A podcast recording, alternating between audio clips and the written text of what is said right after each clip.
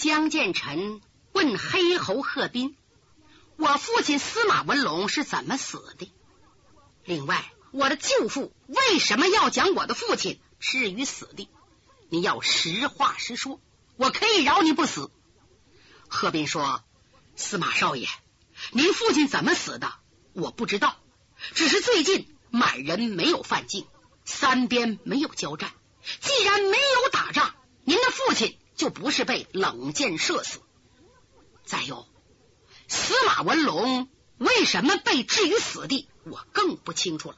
我这次奉命是侦查你们三个人是否被毒蛇所杀，并监视吴香父子他们的行动。我要半句虚言，让我天打五雷轰。缺德十八手李明也知道，像贺斌这样人。杨鹤绝对不会让他参与最高秘密。趁他对答之机，左手双轮齐出，啪，砸在贺斌的当顶啊！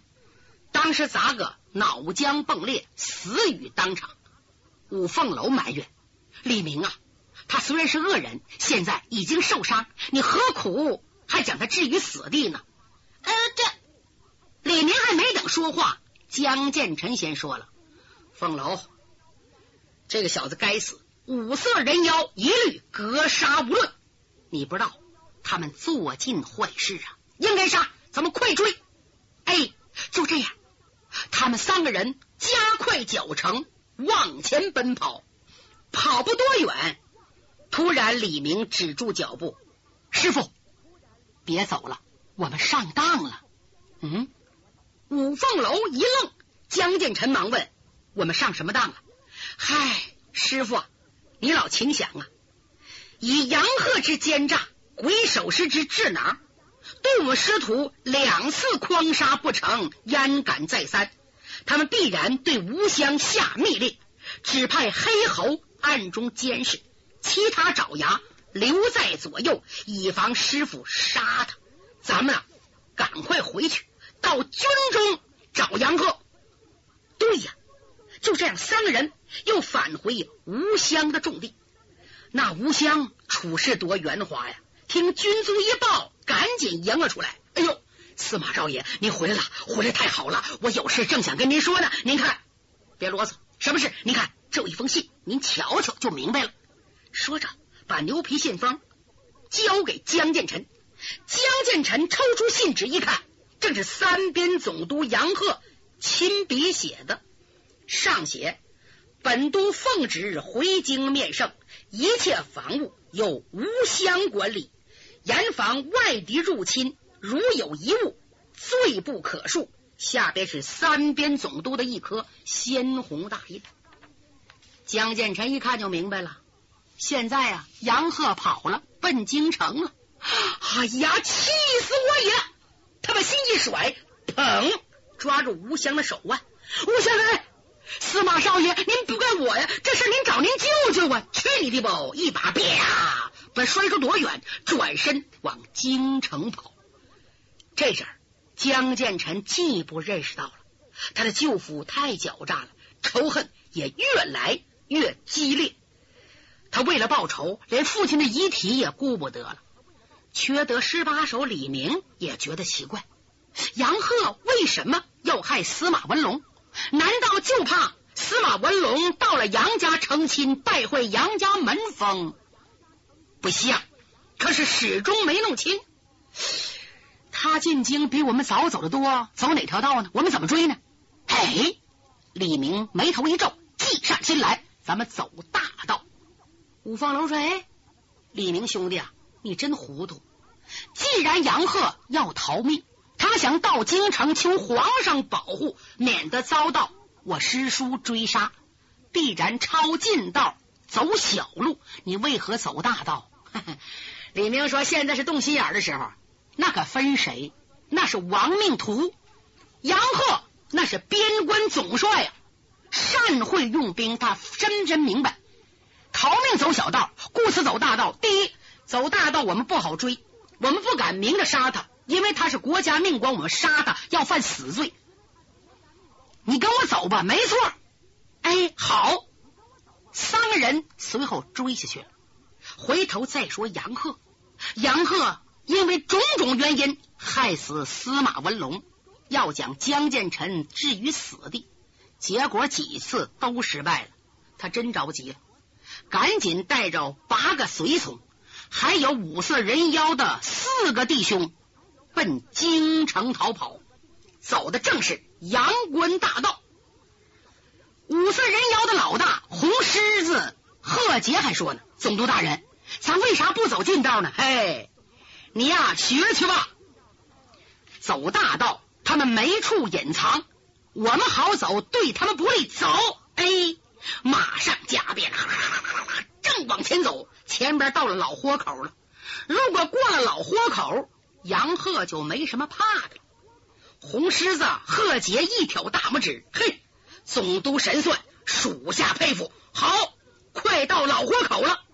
他们刚要往前去，突然在前边大道上一排站着三个人，中间一人束发披肩，一领青衫，正是钻天鹞子江建臣。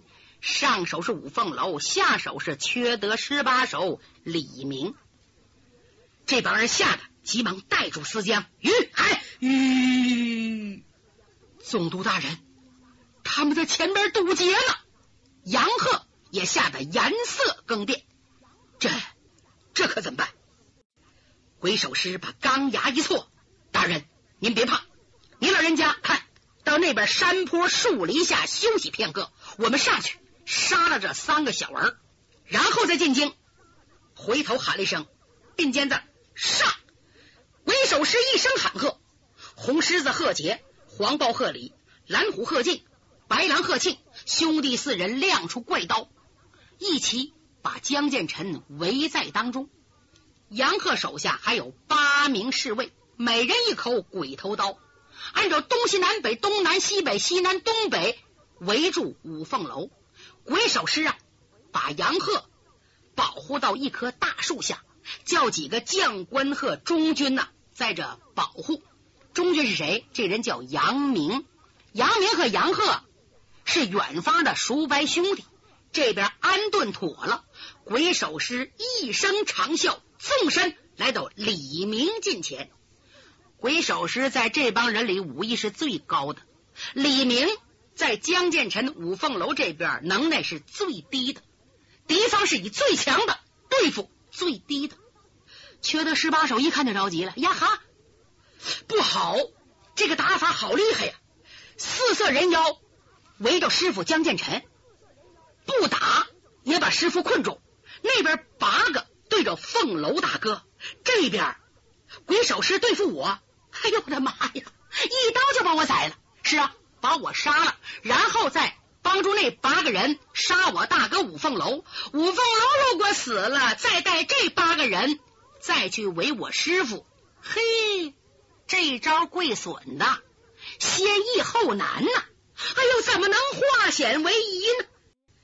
这阵鬼手师说：“李明啊，你小小的年纪，缺德作损，把事情做绝了。你出道还不到三年，你害死了多少绿林人？这些人都不明不白的被你逼得走投无路。今天我要替他们报仇，这就是你的葬身之地。”我先叫你见识见识小玩意儿，嘴里说着，右手伸进皮囊内，他的皮囊内带的飞刀，小飞刀上边都有不长的绸子条，手唰往里一伸，往外一带，五口飞刀被他掏出来了。他往这一晃，江建成看见可吓坏了。江建成呐，已经和贺氏四个弟兄交上手了，凭他的武功啊！老贺家哪个都不是对手，要是一伸手不死必残。可是四个人联手，这就不好办了，因为他们打的方法得气死人。江建成不进攻，这四个人谁也不动手，就把你围在当中，耗时间。江建成要杀一个，那三个在后背出击，使江建成腹背受敌。这种打法，这叫耍赖呀！借此拖延功夫。哎呀！要这么办，恐怕李明有危险。五凤楼一人对八个，我这分不开身。李明怎么办？李明，你不能这么来！李明想过来，过不来。只见李明啊，看见鬼手时掏出飞刀，不但不害怕，他眼珠乱转，反而放声大笑。哎呦，笑得那么开心，那么痛快呀！不光江建成心中纳闷，不知道宝贝徒弟又想什么缺德高招，就连贵手师也被笑得晕头转向。明心的话，今天呢，我再来一回 试试，能行则行，不行我就跑。缺德十八手李明笑罢之后，冲着鬼手师做了个揖，顺手从兜里啊掏出个长形小包。贵老前辈，哎呀，我李明真得谢谢你哟！要不是您老人家提醒啊，我都忘了。我们先天无极派向来是正大光明，最忌讳各种暗器偷袭。您这一提醒，我把我这拿出来，在没尝您的小玩意儿之前，您看看我这大玩意儿。说着，突把包打开了，唰，手中一物，什么呢？烈焰帮镇邦之宝毒物神针，毒物神针筒在贵手时眼前这么一画，嘿嘿，贵老前辈，哎呀，您给我提醒这份人情，我李明百年大寿的时候，一定向我的儿子、孙子、重孙子一一交代，让我的世世代代都记住您的好处。您认识这个吧？鬼手师二十年前成名江湖，哪能不认识呢？这是猎人帮火神爷的暗器呀！这个暗器最厉害，威力特别大呀！当时吓呆了。就在他一愣之际，李明向五凤楼喊：“大哥，师傅牵着四个兄弟，我牵着一个，你还不快快大显刀威，等待何时？”他提醒五凤楼不要心慈面软，快给我杀！那边杀完了。好给我们解围。五凤楼也明白，五凤朝阳刀一立，唰，打都立闪呢。他看了对手一眼，只见眼前这八个人都是高大身材、相貌凶恶，短衣襟、小打扮，穿蓝挂翠，每人一口鬼头刀。这是杨鹤的心腹贴身侍卫，杀了不过分。五凤楼主意定，像下山的猛虎一样，指东打西，指南打北，唰的一转圈嘿，五凤楼真厉害呀！杀了四个，另四个拼命抵抗，又有两个受了重伤，剩两个了。这两人害怕了，想逃跑，一个奔东，一个奔西。五凤楼就不想追了。怎么？他一看地下躺着六个人，有点心软了。就在这阵儿，鬼手师看见。高喊一声：“不许跑！”围住他，一个攻上边，一个攻下边，把他缠住。没办法，那两个侍卫虽然害怕，也得死命抵抗。他们递出鬼头刀，五凤楼稍一迟疑，李明说：“大哥，杀他们比让他们活着好。”好，五凤楼刀伤了两个人，不过两人没死。五凤楼的意思饶了他们，没成想鬼手失火了，心想。像这样的怕死之徒留着干什么呢？甩手唰，俩飞刀飞出去，正中这两个侍卫的丹田大穴，两人当场废命。这小子真狠呐！五凤楼双眉直竖，两眼喷火。鬼手师啊，你真是没人性的东西啊！杀你自己人，这回我杀你！说着换下李明，两个人交了手了。五凤楼和鬼手时还能过几招，李明啊，这才松口气呀。哎呀，太危险了！我的毒物神针筒子是空的，里边没有针，嘿嘿，真管用。下回我再使，宝贝儿哎，我把你收起来了。他把毒物神针空筒子收起来，要不说这毒物神针筒子可救了李明大驾了，死里逃生好几回呀。他真得感谢南宫烈。这回江建成见李明脱险，也放心交战。怎奈四个打一个，江建成又是赤手空拳，很难取胜。为什么呢？这四人打法特殊，就围着江建成转圈子，把他困住了。他杀不出这个圈就没法下手，急得了不得。时间拖长，要叫杨鹤跑了，进了京城有皇上保护他，我这仇。就报不了了。五凤楼正在着急，就在这阵儿，在一棵树上，唰跳下一个人来，这是个窈窕身影，很快来到贺氏四弟兄的外围。只见他刀光一闪，咔嚓一声，蓝虎的人头被削掉了。老四贺庆一着急，猛然回头一看，刚一回头回一半，咔嚓又失衡当场，四个人被杀两个。江建成立刻感到轻松多了，心想是谁呀？给我帮忙救了我的驾了。他边打边看，哟，是个女的，不是别人，正是六怪中的。胡梅，这胡梅也不知道怎么赶到这儿了。现在胡梅变样了，不像当初那模样了，清水脸，不擦胭脂，穿了一身半旧的素服，已经洗了褪了颜色，两只杏眼非常兴奋，手中短刀刀光闪闪，人呐像影子一样，呜扑向红狮子贺杰。贺杰是老大，功夫最好，那意思呢？胡梅想擒贼先擒王，江建成明白呀。刚才胡梅啊是来个出其不意、攻其不备，在外围杀了两个。那么现在要杀贺杰，谈何容易？俩功夫差的太多了。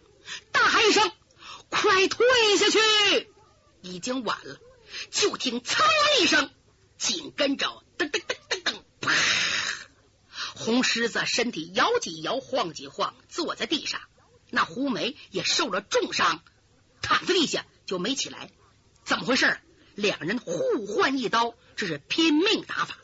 红狮子贺杰奔着胡梅前胸砍一刀，胡梅也没有躲闪，也不用刀去磕，而是用短刀去扎红狮子贺杰的前胸。胡梅认为，我一扎你，你一定抽刀。贺杰认为，我一砍你，你一定把刀撤回来。结果谁也没收招，互相挨了一刀。李明离胡梅最近，紧走几步，低头一看，见胡梅胸前刀口有半尺来长，鲜血染红了衣裳，一伸手。江建成见胡梅受伤了，两眼喷血，大叫一声。哈腰把胡梅的短刀捡起来了，唰的一下结果了贺杰的性命。他把刀扔了，伸手从李明手里接过胡梅，抱在怀内。鬼手师一看贺氏弟兄全死了，他有点心慌了，不敢恋战，急忙虚晃一刀跳出圈外，一哈腰，哧哧哧哧哧，窜进树林。五凤楼啊！收住刀，单刀指地，累得吁吁直喘呢。江建成有心去追鬼手师，又惦记胡梅，没办法，哎，算了吧，跑就跑了吧。李明啊，李文莲不是给你药了吗？快把那药拿出来！哎哎，好了，他拿出少林大还丹，赶紧捏碎蜡丸，把药丸弄着一小团一小团的塞入胡梅的口中。把他外伤包好了，抱着胡梅，尽量放平身体，直奔高坡跑去。干什么呢？他要找杨鹤，因为他看见了三边总督杨鹤就在那边高坡的树林下。杨鹤转身刚想要跑，江建成、李明、五凤楼分三面把他围在当中，周围校尉早已跑光了。五凤楼。把胡梅放在地上，抬起手来。杨鹤，我今天要替我父亲报仇！嗨！他手刚要往下落，只见那杨鹤羊羔吃奶，扑通跪下了。哎呀，司马少爷，饶命！饶命！我不是杨鹤，我不是杨鹤呀！啊！江建成把手撤回来，头嗡的一声，低头再看，那是杨鹤。是中军杨明，哎呀，气死我也！江建成伸出手指，如同钢钩一样搭上中军杨明的肩头，这使劲这一晃，可了不得了，右肩的骨头被他给捏得粉碎，杨明残废了。这一残废不大要紧的，结下深仇大恨，到后来江建成几乎死在他的暗算之下。女屠户李文莲为救江建成母子，损坏了如花粉面，这后话暂且不提。现在杨明昏过去了，当他缓醒过来，江建成问他：“我问你，杨鹤哪儿去了？”“早跑了。”“他是这么这么回事情？他一看不行了，人就走了，剩下我了。”“去你的吧！”江建成一脚把杨明踢出一丈多远，回身来看胡梅。胡梅醒过来了，他一看江建成在瞧他，主人别管我了，快去追杨鹤。他若进了京城，那仇就报不了了。江建成明白，他的舅父久镇边陲，麾下有十万精兵，特别是拥立信王登基，有大功啊。他若哭求万岁传旨免其一死，自己再杀他报仇，皇上就该急眼了。有心马上去追，可眼下胡梅的伤这么重，这胡梅拿自己当主人，非常关心呐。在自己的难处，他多次冒着生死来救自己。在江建臣的眼里，胡梅似乎比侯国英、李文莲他更关心。胡梅呀，报仇虽然重要，可你的命不是更重要吗？君子报仇，十年不晚。来。我先给你治伤。胡梅做梦都没想到，一向对自己冷若冰霜的江建成，突然对自己的重伤之后变得这么关心。他激动的热泪直流，摇头说：“不用管我，给我留下几粒药丸和一些水就行了。我不会死的，还是老爷子报仇的事要紧。我求求你，我的主人。”胡梅，别说了，好好看看伤吧。他把胡梅抱在一个幽静所在，重新把伤包了包，又给推拿一番，找到一家住户，留下好多银子，安排他在这安心静养，然后才带李明五凤楼赶奔京城。这几经耽搁，一路之上连杨贺的影子也没见到。就这样，三个人进了京，来到驸马府，有人请来驸马千岁。这阵啊，曹玉和凌云都住在驸马府，看见江建臣等人来了，高高兴兴上前施礼。又有李明把过去的经过详细说了一遍。老驸马听了，万分着急呀，真没想到司马文龙作古了。呃，建臣呐，你想怎么办？驸马千岁，我想求您带我入宫面圣。嗯，好吧。我给你们带路，就这样，冉兴带着江建臣、五凤楼、李明奔皇宫。